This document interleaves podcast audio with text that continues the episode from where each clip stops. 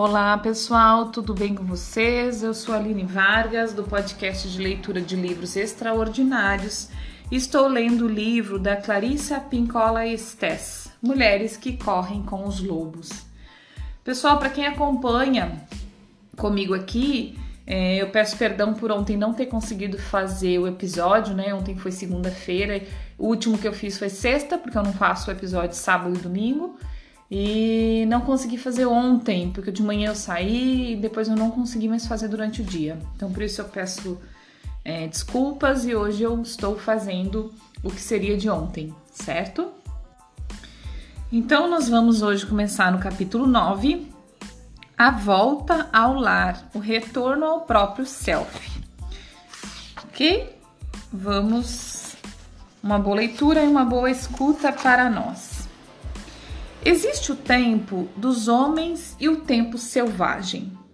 Quando era criança, nas florestas do norte, antes de aprender as quatro estações do ano, eu imaginava que havia dezenas de estações.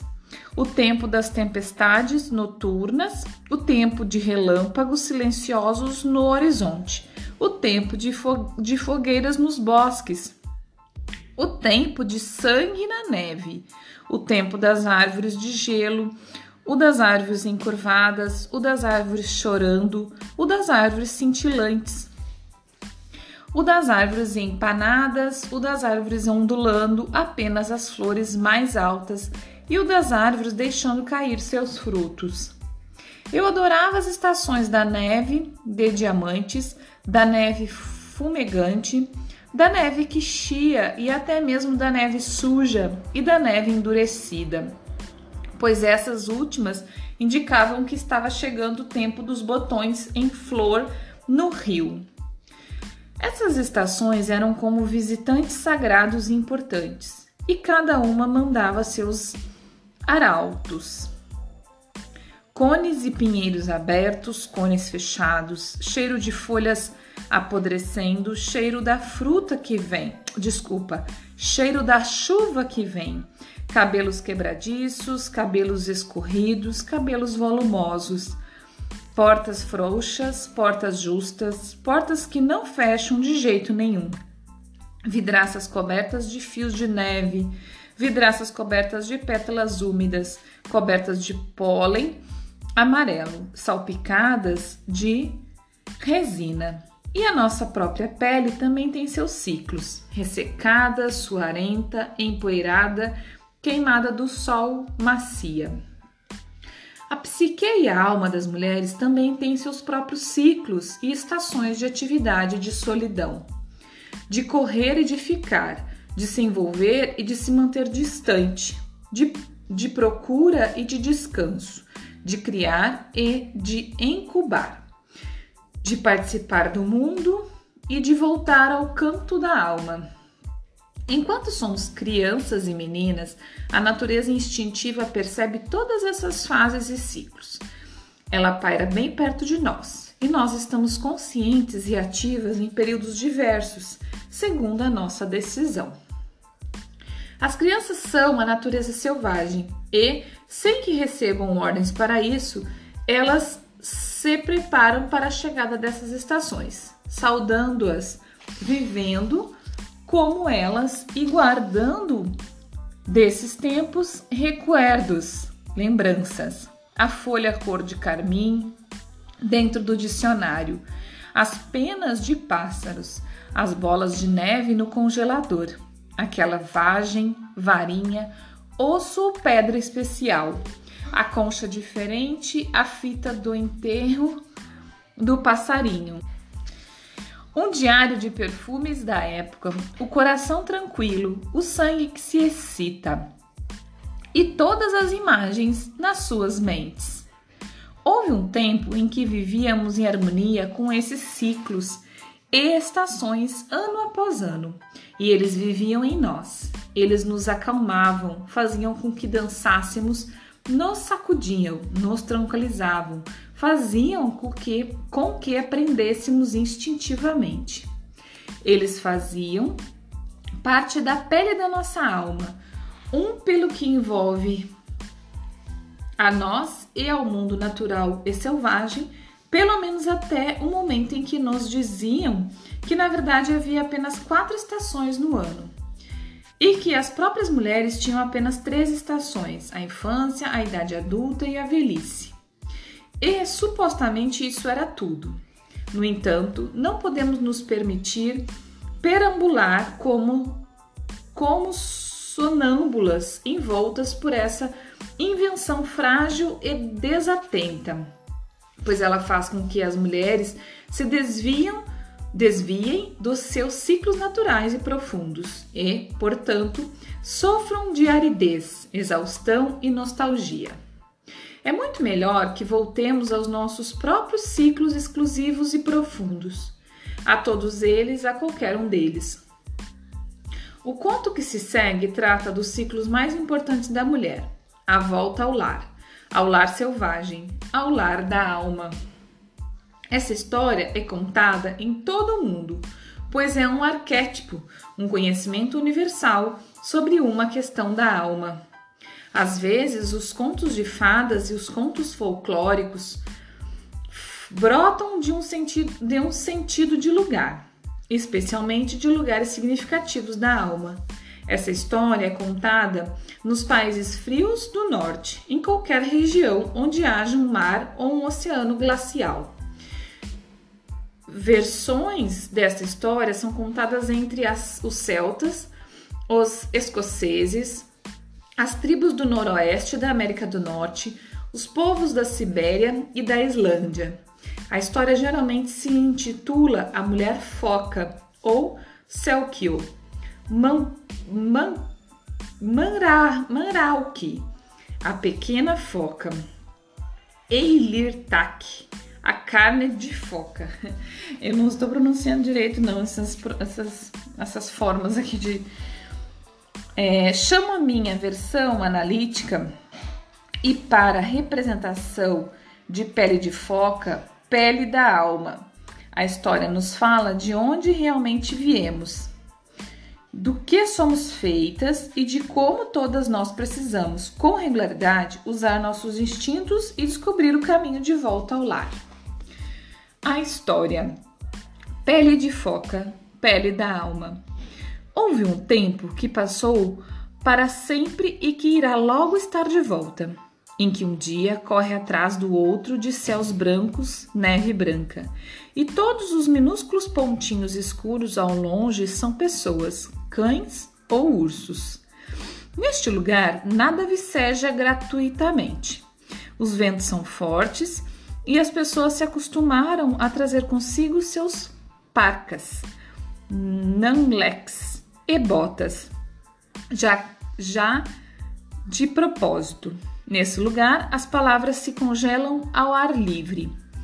As frases inteiras precisam ser arrancadas dos lábios de quem fala e descongeladas junto ao fogo para que as pessoas possam ver o que foi dito.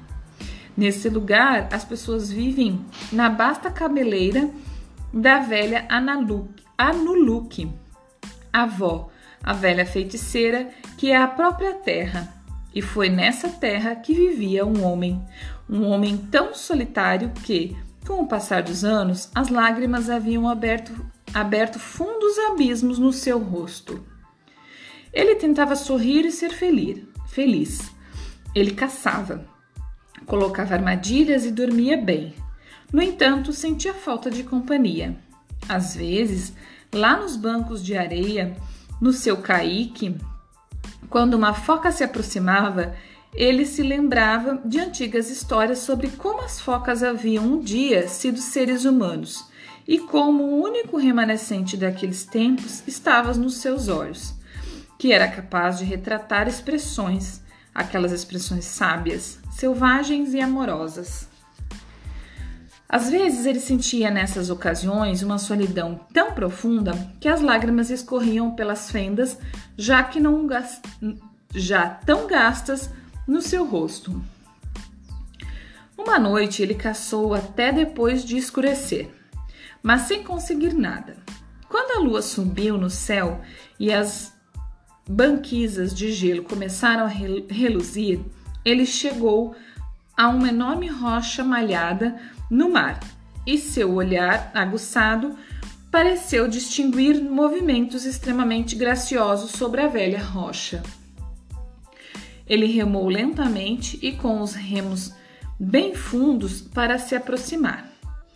E lá, no alto da rocha imponente, dançava um pequeno grupo de mulheres, nuas como no primeiro dia em que se deitaram sobre o ventre da mãe. Ora, ele era um homem solitário, sem nenhum amigo humano, a não ser na lembrança, e ele ficou ali olhando. As mulheres pareciam ser feitas de leite da lua, e sua pele cintilava com gotículas prateadas como as do salmão na primavera. Seus pés e mãos eram longos e graciosos.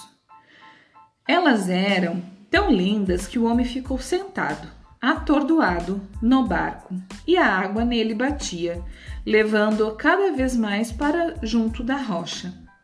Ele ouvia o riso magnífico das mulheres. Pelo menos elas pareciam rir. Ou seria a água que ria às margens da rocha? O homem estava confuso por se sentir tão deslumbrado. O homem estava confuso por se sentir tão deslumbrado.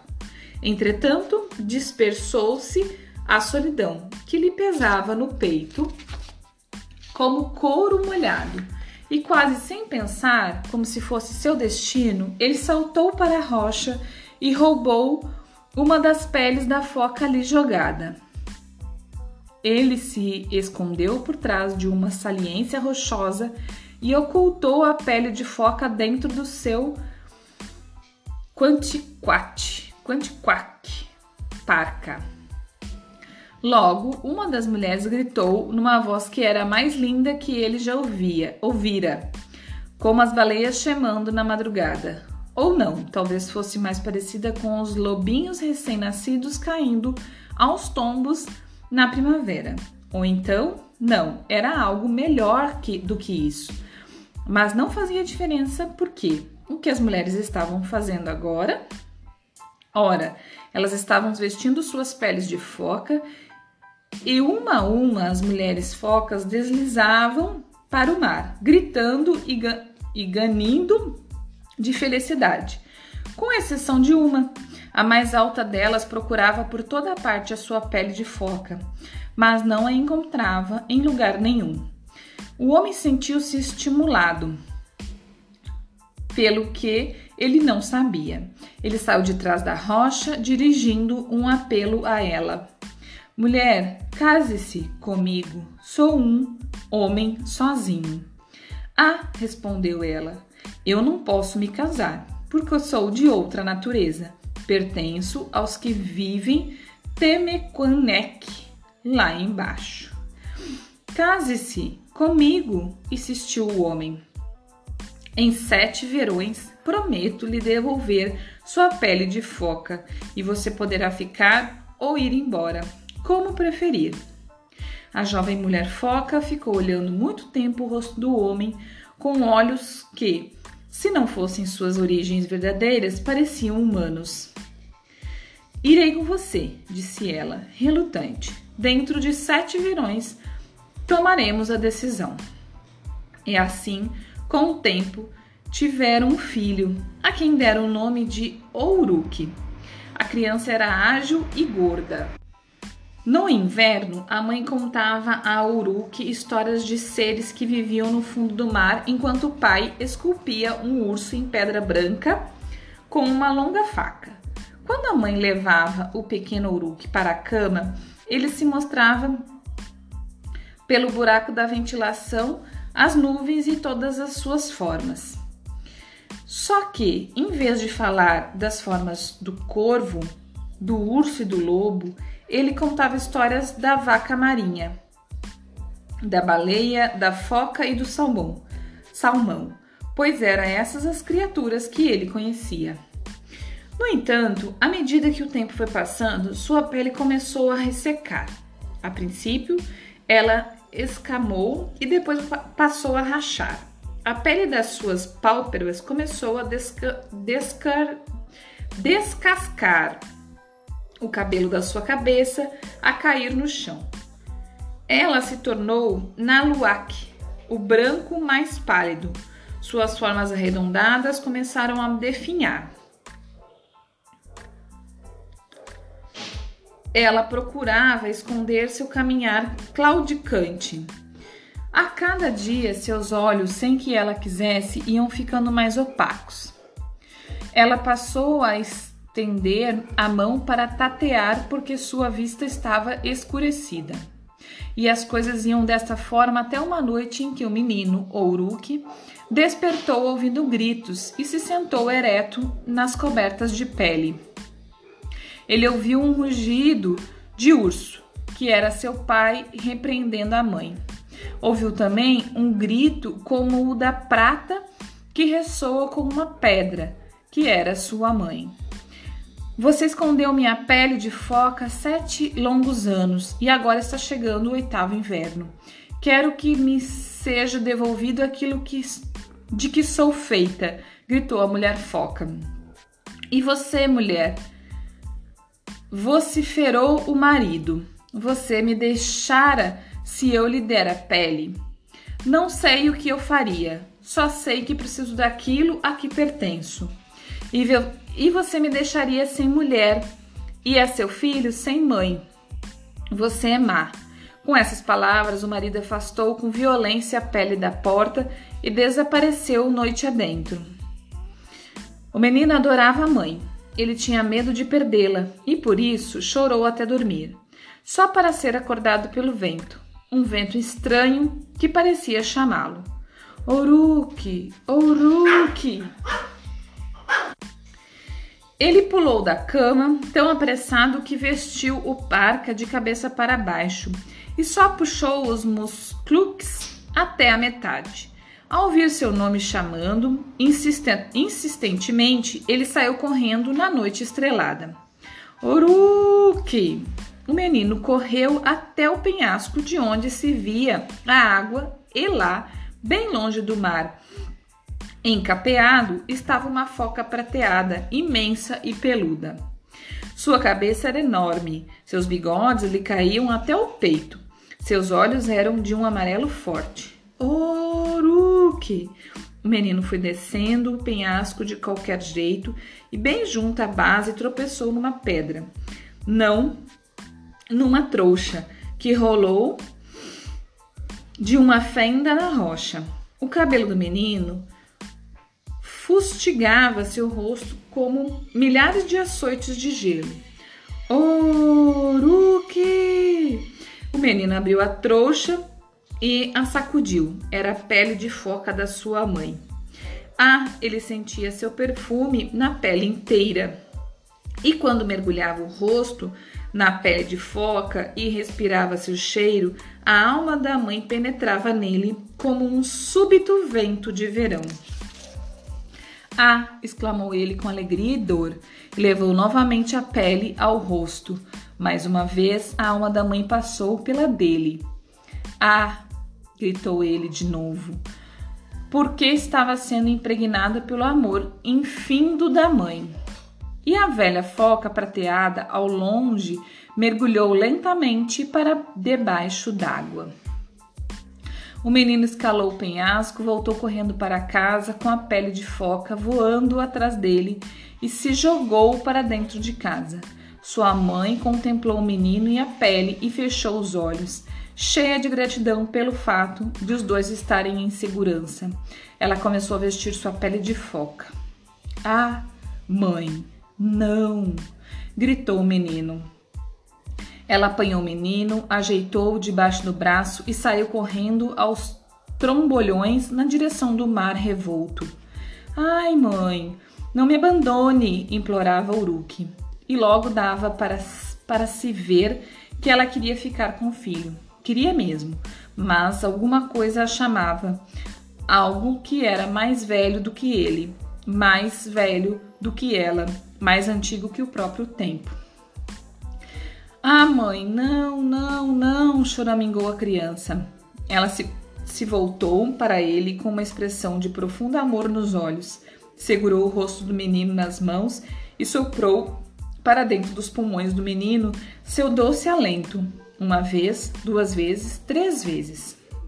Depois, com o menino debaixo do braço, como uma carga preciosa, ela mergulhou bem fundo no mar e cada vez mais fundo. A mulher foca e seu filho não tinham dificuldade para respirar debaixo d'água. Pessoal, vou parar por aqui. Já chegamos em 20 minutos. Eu queria terminar a história, falta pouco, mas eu não vou, é, porque senão o episódio vai ficar longo. Amanhã a gente termina a história e começa os subtítulos, né? Pra gente entender essa história aqui, tá certo? Então por hoje é isso. Muito obrigada. Até o próximo episódio.